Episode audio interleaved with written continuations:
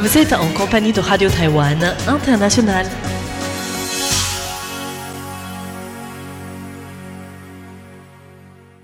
Bonjour à toutes et à tous et bienvenue sur les ondes de Radio Taïwan International. Ici Sasa pour vous présenter le programme de ce vendredi 2 juin 2023. Vous retrouverez tout d'abord François-Xavier Boulet qui vous présentera l'actualité du jour. Ensuite, je vous retrouverai pour un décryptage. Aujourd'hui, nous ferons le point sur la peine de mort à Taïwan. Suite au décryptage d'hier, je vous ai parlé d'un séminaire sur l'abolition de la peine de mort en Asie. Ce décryptage sera suivi par l'émission du jour Taïwan en ébullition par François-Xavier Boulet qui vous parlera d'intelligence artificielle générative. Et enfin, pour celles et ceux qui nous écoutent sur Internet, Jean-Yves Hurtebise vous présentera dans son émission Géopolitique son analyse de la réunion des ministres des Affaires étrangères des BRICS. Je vous souhaite une très bonne écoute et vous laisse tout de suite en compagnie de François-Xavier Boulet pour les grands titres de l'actualité.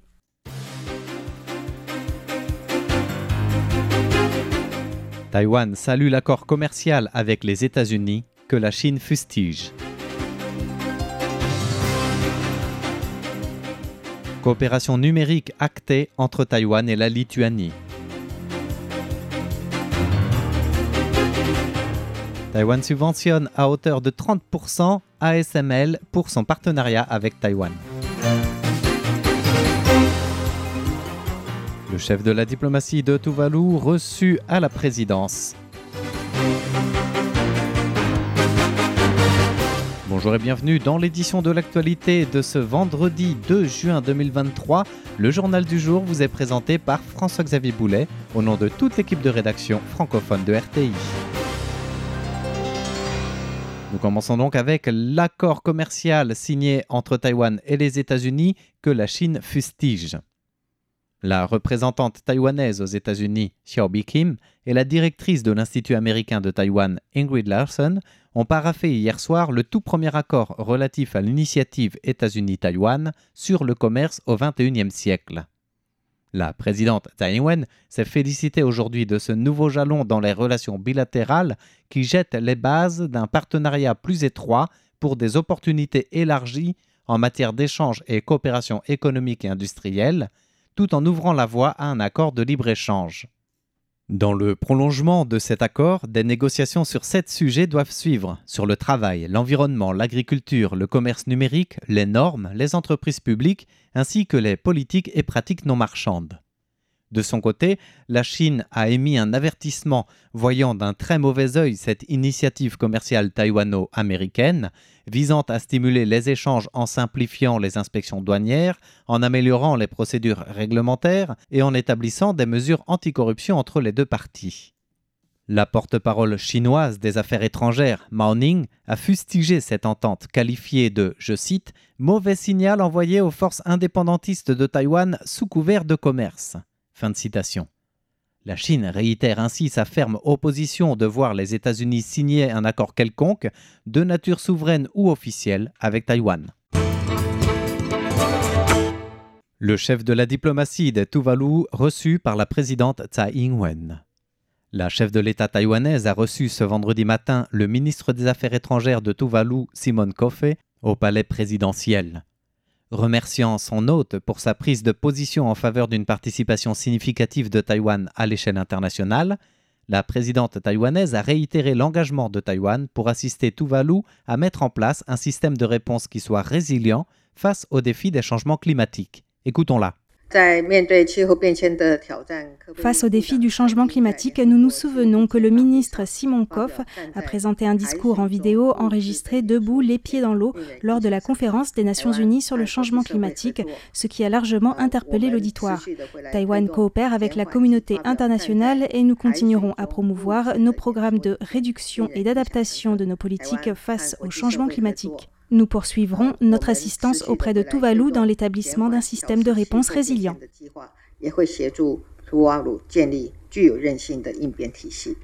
En outre, la chef de l'État taïwanaise a souligné la bonne santé des coopérations entre Taïwan et Tuvalu dans les domaines de la santé et de la médecine, de l'agriculture, de l'éducation ou encore en matière d'énergie et des technologies de l'information et de la communication.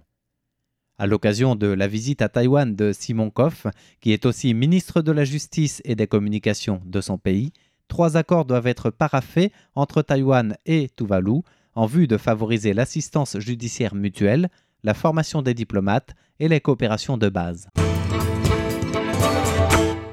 Coopération numérique actée entre Taïwan et la Lituanie. C'est l'Institut de recherche sur la sécurité de l'information, dépendant du ministère du numérique à Taïwan, et le ministère de l'économie et de l'innovation de la Lituanie qui ont acté hier ce protocole d'entente dans le but de coopérer dans le domaine du numérique.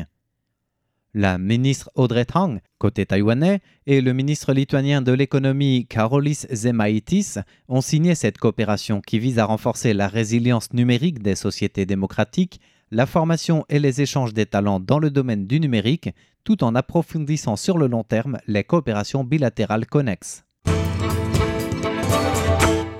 Le président de la Commission nationale des sciences en visite aux États-Unis et en Angleterre.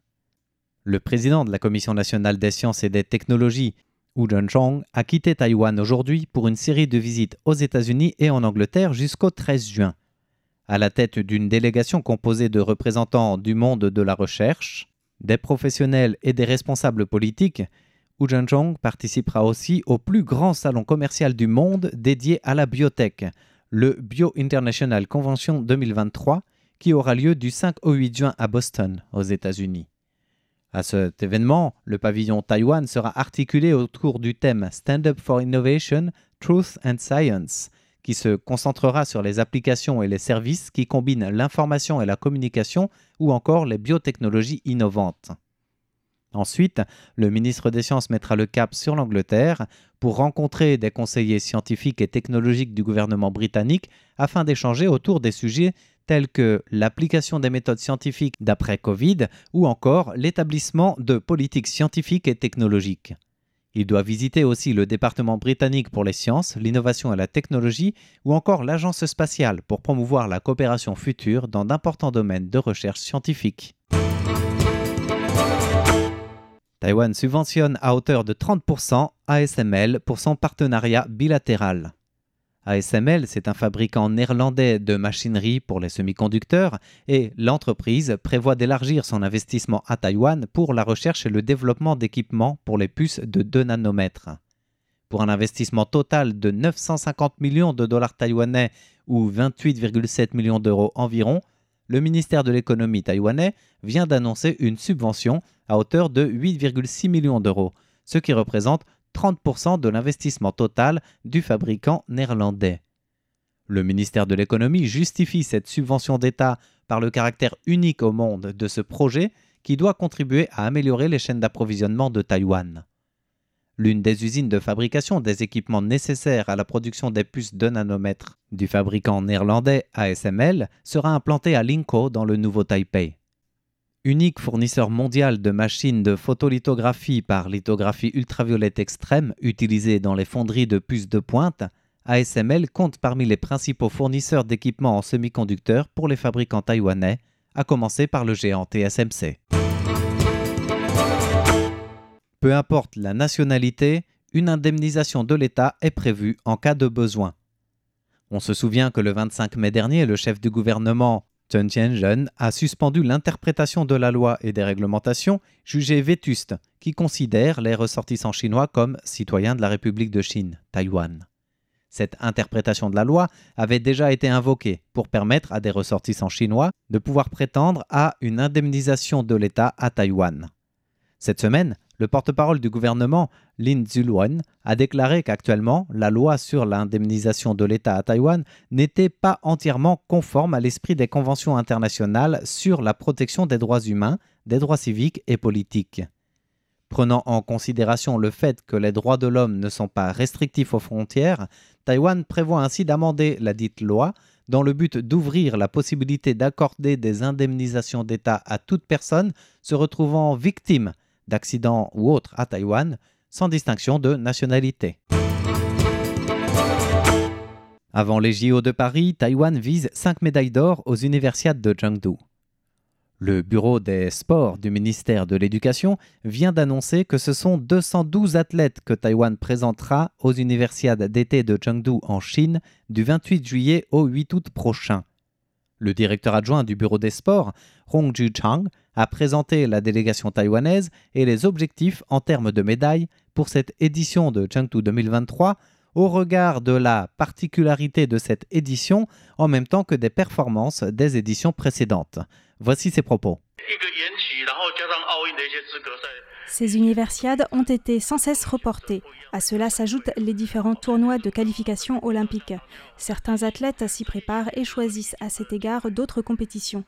Ainsi, comme nous l'avons mentionné, nous devons conjuguer avec les blessures du gymnaste Tang Jiahong et de Zhang Junxi, qui était médaillé d'or en 2019, ou encore l'absence de Yang Kunpi, dont la discipline de tir au pigeon n'est pas représentée, celle de nos archers qui sont au championnat du monde, ainsi que la blessure de notre pongiste Lin Yunju. Malgré tout, nous espérons décrocher au moins 5 médailles.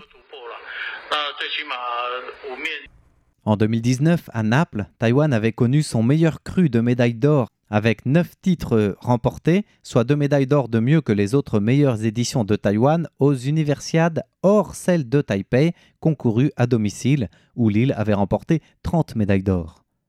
Reporté de manière consécutive plusieurs fois donc euh, depuis deux ans, en raison de la pandémie mondiale de Covid-19, la préparation des athlètes a dû s'adapter pour ces universiades, tout comme les organisateurs qui ont annoncé que l'âge limite d'admission des étudiants aux joutes sportives était aussi reculé de deux ans et donc jusqu'à 27 ans. Bien, nous arrivons au terme du journal de l'information de ce vendredi 2 juin qui vous était présenté par François-Xavier Boulet. Merci de votre écoute et bonne suite de programme en notre compagnie.